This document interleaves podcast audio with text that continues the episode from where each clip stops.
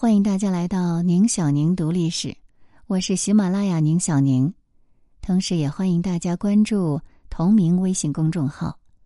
今天的节目，我们一起来关注到的是陈独秀后人说：“我们家的历史是一部悲壮史。”文章来源：阳光天明雅读院。其实，在今天的节目当中呢。我们是跟大家推荐一部电视剧《觉醒年代》。这部电视剧呢，是以一九一五年陈独秀、李大钊创办《青年》杂志，到一九二一年《新青年》成为中国共产党机关刊物为贯穿，展现了从新文化运动、五四运动到中国共产党建立这段波澜壮阔的历史画卷。讲述了觉醒年代社会风情和百态人生。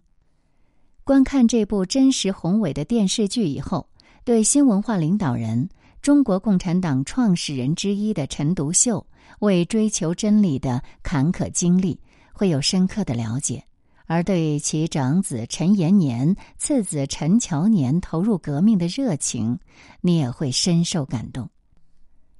本文作者。杂谈与时评。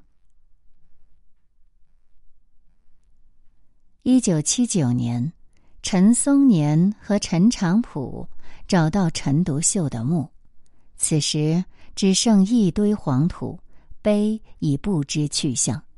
年近退休的陈长甫快言快语，为人直率，不过在谈论家史时，他不无遗憾地说：“我们家的历史。”是一部悲壮史。安庆江边，陈家的老屋早被拆毁，老屋的遗址归属当地的自来水厂，被修建成了平整的篮球场。原址上竖立着一块碑，说明这是革命烈士陈延年、陈乔年家的旧址，却并没有提到他们的父亲陈独秀。陈长甫。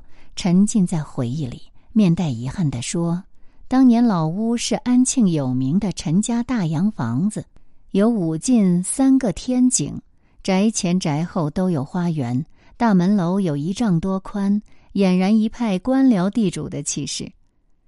老屋旁残留的一角是当年陈延年、陈乔年的读书室，如今低矮破落，出门就面对着一个公共厕所。”有关部门曾经还在墙上镶了一块“文物保护单位”的招牌，可是里面还有几家住户，住户们就悄悄的把牌子拆了。这是一个被忽略、被遗忘的角落，如同安庆城的气质。很少有人记得，这个三级城市一个世纪前是安徽的省府，是个开风气之先的城市。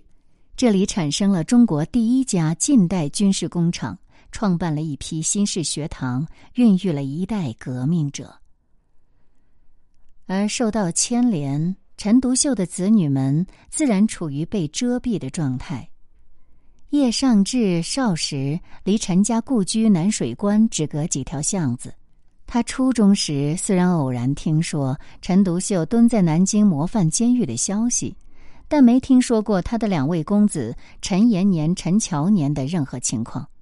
在延安、在华北根据地的时候，他也未曾听闻过这两位昆仲英烈。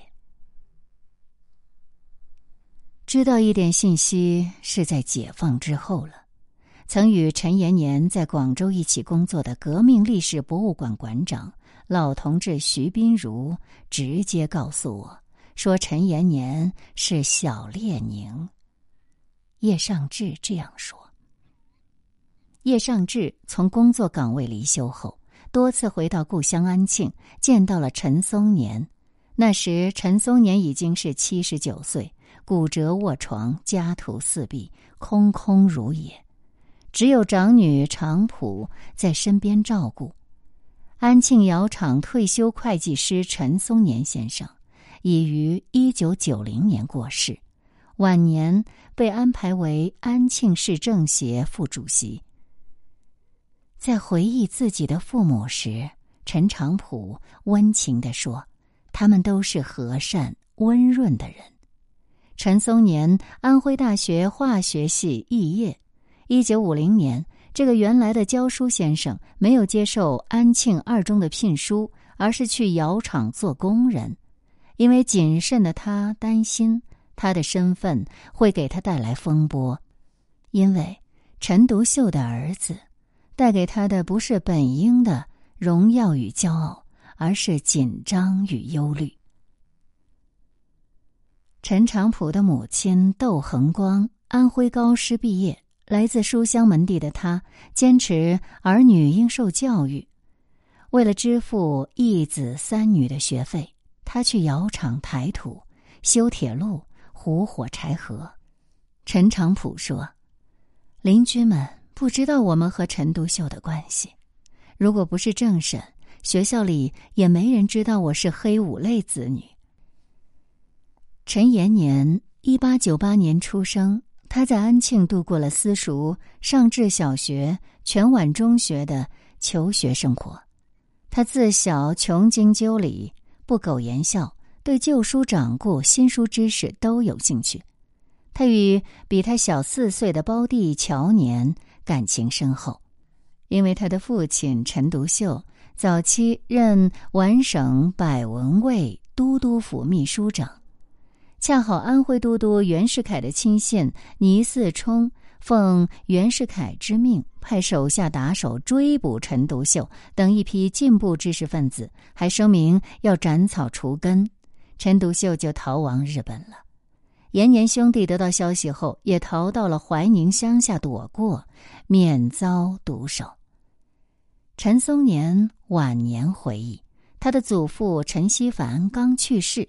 灵柩还停在家中，倪嗣冲派来的一批打手突然来到家里，没有抓到人，便抄了他的家，还抢走了陈家珍藏的一批字画，并扬言要抓走陈独秀的三个儿子。而此时的延年、乔年听说官兵要抓人，便急忙跳墙逃走。松年那年才三岁，翻墙时不慎跌落在邻居家的澡盆里。邻居家的一妇女见松年掉进澡盆，急忙就把他当做自己的孩子，顺势装出要给松年洗澡的样子。就这样，松年才没有被抓走。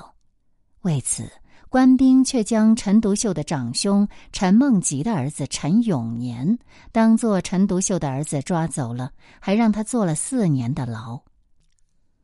一九一五年。陈延年十七岁，陈乔年十三岁，由父亲接到上海求学，让他们见见世面，也是想培养见识、开阔眼界。两年后，他们双双考取了震旦大学。陈独秀有一种不同凡俗的性格，也表现在对两位亲生儿子的严酷要求上。他让小兄弟俩睡在亚东图书馆发行部门的地板上。外出打工，自食其力。兄弟俩勤工俭学，常常吃大饼，喝自来水。平日里衣衫褴褛，面色憔悴。陈延年、陈乔年的继母兼姨母高君曼心生不忍，提出让这孩子回家吃住。陈独秀不以为然，高君曼就改请友人潘赞化从中说情。陈独秀剖析道。妇人之仁，屠贼子弟，虽是善意，发生恶果。少年人生，听他自创前途可也。事实上，这兄弟二人的倔强个性也是酷似父亲的。连经济条件宽裕、十分疼爱他们的祖母，从安徽抵沪来看他们，流着泪要给予补助照顾，都被拒绝了。两兄弟声言绝不依靠任何接济。陈独秀早期传播马克思主义，对陈延年、陈乔年兄弟并没有直接影响。很大一部分原因是因为陈独秀不顾凡俗，他与姨妹子高君曼意气相投，终于同居结婚；而陈延年站在生母高小兰一边，对父亲缺乏联系和感情。在当时中外各种复杂思潮的影响下，陈延年因为能够阅读法文原著，曾一度信仰巴库宁、克鲁泡特金的无政府主义。在赴法勤工俭学之后，陈延年兄弟放弃了无政府主义，转而笃信马克思主义。一九二二年六月，在旅法少年共产党旅欧支部第一次代表大会上，陈延年与赵世炎、周恩来等同被选为委员。后来回国，在上海、广州。他是与赵世炎、周恩来齐名的革命家。一九二三年，由于国内革命形势发展的需要，中央派遣延年、乔年兄弟同赵世炎等人从法国赴莫斯科东方大学学习。一年后，因国共合作的需要，陈延年等奉命回国往上海党中央报道，随即被派往广东工作。回国后，兄弟俩都成为了中央委员。陈延年曾任中共广东区委书记，在党的会议上，父子三人以同志相称，而不论父子情。郑超林回忆，某次陈延年自外地来沪，郑超林陪他往见总书记。原以为相别数年的父子相见的场景会很激动人，但这爷儿俩却平淡如路人。陈独秀正在石库门房子的天井里等候，见到儿子出现，表情安之若素；而延年也一样，随手拖来张椅子坐下，就谈起了工作。陈乔年身体强壮，皮肤很白，两颊同苹果一般红；他的哥哥则与他相反，不很健康，肚皮比常人大，两条腿比常人细。皮肤黑而粗，浓眉毛，斜眼，近视。有时你以为他在看你，其实他看的是你旁边的人。这两兄弟除了相貌以外，还有其他方面不同。陈延年爱说话，爱讲故事，关于辛亥革命前后的故事，以及他自己家庭的故事。几个人汇聚一起时，总能听到他的低嗓门儿。乔年则一声不响，开会时不说话，多人闲谈时也不说话。后来渐渐练习，也能克服腼腆，而在会场中演说了，而且说的相当好，虽然不及他的哥哥。这些都是郑超林记忆中陈延年、陈乔年的模样。他说：“这两兄弟是清教徒，吃得坏，穿得坏。”绝口不谈女人。一九二七年，上海警备司令杨虎派大批军警包围了恒丰里一百零四号，陈延年、郭伯和、韩步先一起被捕。陈延年在狱中沉着冷静，说自己是这家主人雇的烧饭师傅。审讯的特务看他黑黑的脸，穿着破衣，也信以为真。一天，上海亚东图书馆经理江梦邹先生突然收到了龙华淞沪警备司令部寄来的一封字迹潦草的信。他拆开一看，大惊失色。信上写道：“鄙人于六月二十六日被捕，现拘押在龙华淞沪警备司令部拘留所。我是正式工人，烧饭私误当然不会有多大嫌疑，不日可讯明释放。”现在我的衣衫裤都破烂了，天气又热，请先生替我买一套衫裤来，谢谢。江梦邹就托胡适疏通，胡适想起了蒋介石的红人吴志辉，便请吴志辉帮忙。不料这好心办成了坏事。吴志辉本来与陈独秀、胡适都是熟的，又因为信仰无政府主义，帮助过。延年、乔年兄弟赴法勤工俭学，可是陈独秀文笔不留情，曾骂过吴志辉为老狗。又因为陈延年、陈乔年兄弟在法国已经公开放弃了无政府主义，转而笃信马克思主义，父子与吴志辉在政治上裂痕很深。吴志辉得悉陈延年被捕，惊喜若狂。他立即向上海警备司令杨虎告密，诬陷陈延年恃智肆恶，过于其父百倍，陈延年的身份暴露。一九二七年七月四日，陈延年在龙华刑场站着，被刽子手乱刀砍死。第二天，国民党的报纸在显著的位置刊登铲除共党巨队，大肆吹嘘清党获得了巨大成绩，并披露了吴志辉给杨虎的亲笔贺函。陈松年晚年回忆说：“当时得到这个噩耗，全家如五雷轰顶。”老者痛不欲生，只能由其妹陈玉莹、其弟陈松年前去处理后事。当时不仅不让收尸，而且连看都不让看。第二年六月，二哥陈乔年被捕，年仅二十六岁，他又在龙华遇害，又是陈玉莹、陈松年去处理后事，仍然看不到遗体。其惨烈之情难于言表，以致陈玉莹受到严重刺激，得了血崩症，一病不起，年仅二十八岁。陈延年未婚，但陈乔年却与一位革命伴侣相恋之后结婚了。在上海，他们还生有一个女儿。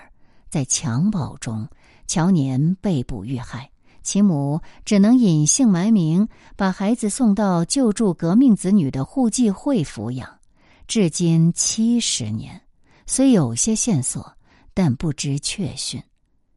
没有人知道陈独秀得知儿子死讯时的情形了。托派骨干蒲清泉后来回忆，在西安事变的消息传进南京监狱的大墙后，陈独秀托人打了一点酒，买了一点菜。他先斟满一杯酒，高举齐眉说：“大革命以来，为共产主义而牺牲的烈士，请受奠一杯。你们的深仇大恨，有人给报了。”于是他把酒垫在地上。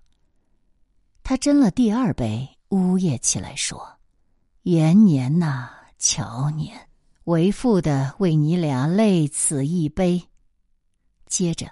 他老泪纵横，痛哭失声。叶尚志还记得安庆东南角上陈松年的破旧卧室，墙上挂着父亲陈独秀四十多岁时的相片。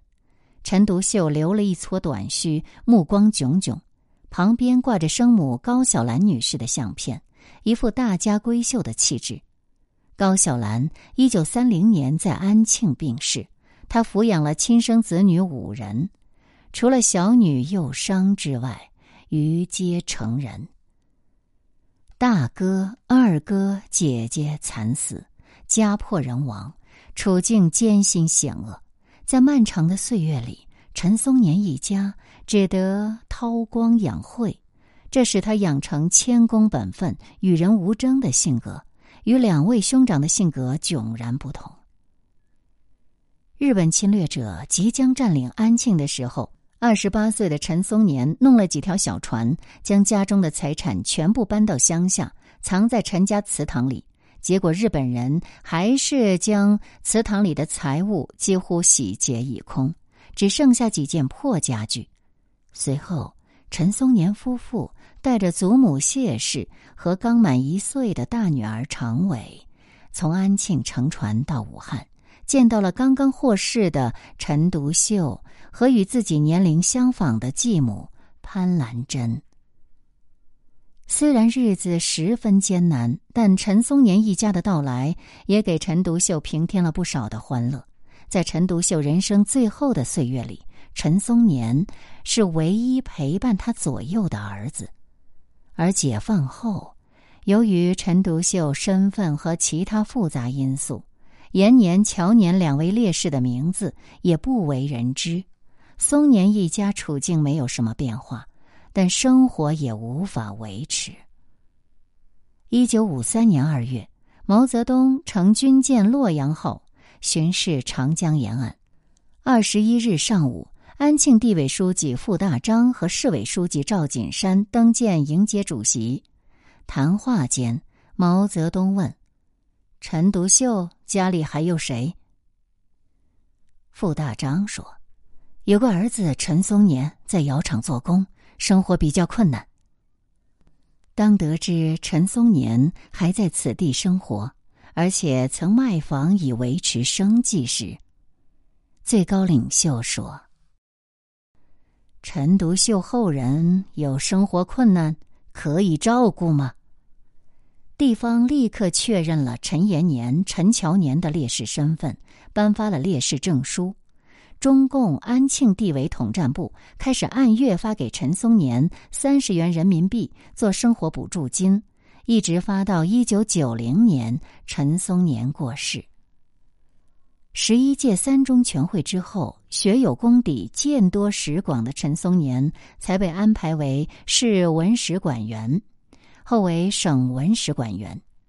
一九七九年，正值拨乱反正之际，陈松年斗胆致信给安庆有关部门，要求重修陈独秀墓。很快得到答复，以家属名义重修，钱由官方出。重垒一座如百姓无异的坟头，再加立碑，共二百元人民币。于是就有了陈独秀在故土的第二方石碑“陈公仲甫字独秀，母高太夫人合葬之墓”。在恢复政策后，陈松年子女陈长奇、陈长甫等作为受教育子女，这才得以返城。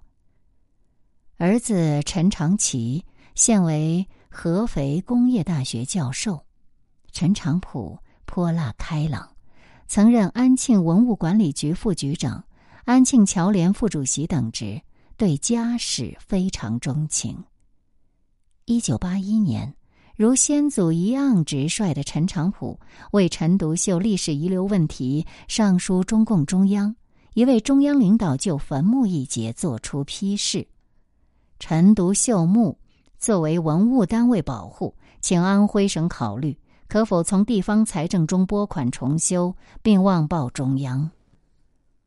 安庆市财政再拨款两万元，第二次修墓。这一次墓身砌上水泥，但坟顶却未封，依旧黄土朝天，似乎寓意墓主人盖棺而论未定。碑也推到重里了，碑上只极简略的镌着。安徽黄山画院院长张建中题写的“陈独秀之墓”五个字。上世纪八十年代中期，眼瞅着为陈独秀平反只差一步之遥了，不知为何却又杳无音信。而陈长甫始终坚信，冰雪终将消融。一九九八年，在李铁映、曾庆红的批示下。安庆的陈独秀工程终于有了突破性进展，在历代后人的推动下，碑上的铭文从前生到仲甫，再到独秀，公理在一年年复苏。陈鹤年是陈独秀最小的儿子，他与三个哥哥延年、乔年、松年是同父异母的兄妹，与姐姐陈子美是。高君曼所生，在他十岁的时候，母亲带着他和妹妹离开了父亲，来到了南京。从此，他们与父亲分居了。陈鹤年一九一三年出生，曾在北平等地求学，考入北京大学政法系。在北大读书期间，加入了中共地下组织。他的妻子许桂新则组织妇女为游击队做一些后勤工作。但由于父亲陈独秀等复杂原因，陈鹤年不为各方所容，后来远走香港。陈鹤年在香港改称陈哲民，埋头度日。反右开始后，陈鹤年的大女儿陈真祥响应党中央的号召，最后却成了右派。据说，就是因为他的祖父陈独秀是右倾机会主义分子。其父陈鹤年又在香港有里通境外之嫌。为了保护好几个孩子，无奈之下，许桂新与在香港的丈夫陈鹤年宣布解除了婚约。即便如此，子女们还是未能走出阴影。二女儿陈真荣在汇报思想的时候，天真的说了句：“对祖父陈独秀也要一分为二”，便被定罪了。三女儿年幼无知，到商店买毛主席纪念章，结果认为价格太高，说了句“六角钱一个，太贵了”，又是罪。小儿子珍奇，一九六八年被下放到内蒙古插队落户，一去就是十三年。十一届三中全会后，陈鹤年的几个子女陆续落实了政策，除了陈真荣留在北京，其他子女都去了香港。二零零零年，陈鹤年在香港走完了他帷幕深掩的余生，时年七十七岁。家人本着他一贯的低调，不予公告。而陈独秀的次女子美，早年半工半读进入职业学校，先学收发电报技术，后又学妇产科，经历不详。上个世纪，陈子美落难，走投无路之下，她冒着九死一生的危险，与儿子裘海偷渡香港。一九七零年。他身上系着五个酱油桶，漂泊了十小时，到达香港。在陈子美失踪后，世人都以为他已自尽。有的陈独秀传记中还注明陈子美死于十年动乱中，但谁也想不到，一九九七年九月十四日的《环球时报》上竟刊发了该报驻联合国特派记者对陈子美老人的专访。原来，在成功抵达香港后，因怕被港英当局遣送，未等见他的弟弟陈鹤年，陈子美又历经千辛万苦，亡命逃往美国，直至一九八九年成为美国公民。岂料一九九一年，他因病住院回家，却发现全部积蓄财产被儿子拿走了，从此只好靠政府补助金过活。因积欠房租一万四千美元而被公寓管理公司起诉到了法院。如果不在规定的期限内缴足欠款，八十八岁的他就只能流落街头。老人只筹到了两千美元，杯水车薪，于事无补。当地报纸披露中共创始人之一陈独秀之女陷入困境的消息。纽约市政当局已应其本人要求，提请法院延期审理此案，还资助了五千美元，可是仍然欠七千美元。国内主持陈独秀研究会的唐宝林闻此讯，一边发动会员捐款，一边上书中共中央办公厅，欲请紧急救助。后得到上级通知，中华海外联谊会已将九千美元汇给了陈子美老人。一个月后，时任中共中央总书记江泽民以中国国家元首身份访问美国期间，中国驻纽约总领事馆派出两位领事携鲜花前往陈子美老人的住处探望，并表示以后有事可电话求助。陈子美遂于第二天在住处召见记者，发表书面声明，对中国总领事馆致谢。二零零二年。陈长普去美国探亲时，曾见过陈子美。他评价这位姑姑说：“她是个相当独立、相当坚强的女性，一直能独立照料好自己的生活。”二零零八年二月二十五日，陈子美突然发病，被送进医院。此间无任何亲人来看望。四月十四日下午四时，陈子美。客死纽约。他在美国纽约皇后区圣约翰医院冷清离世，少有人过问，后事拖了一月之余。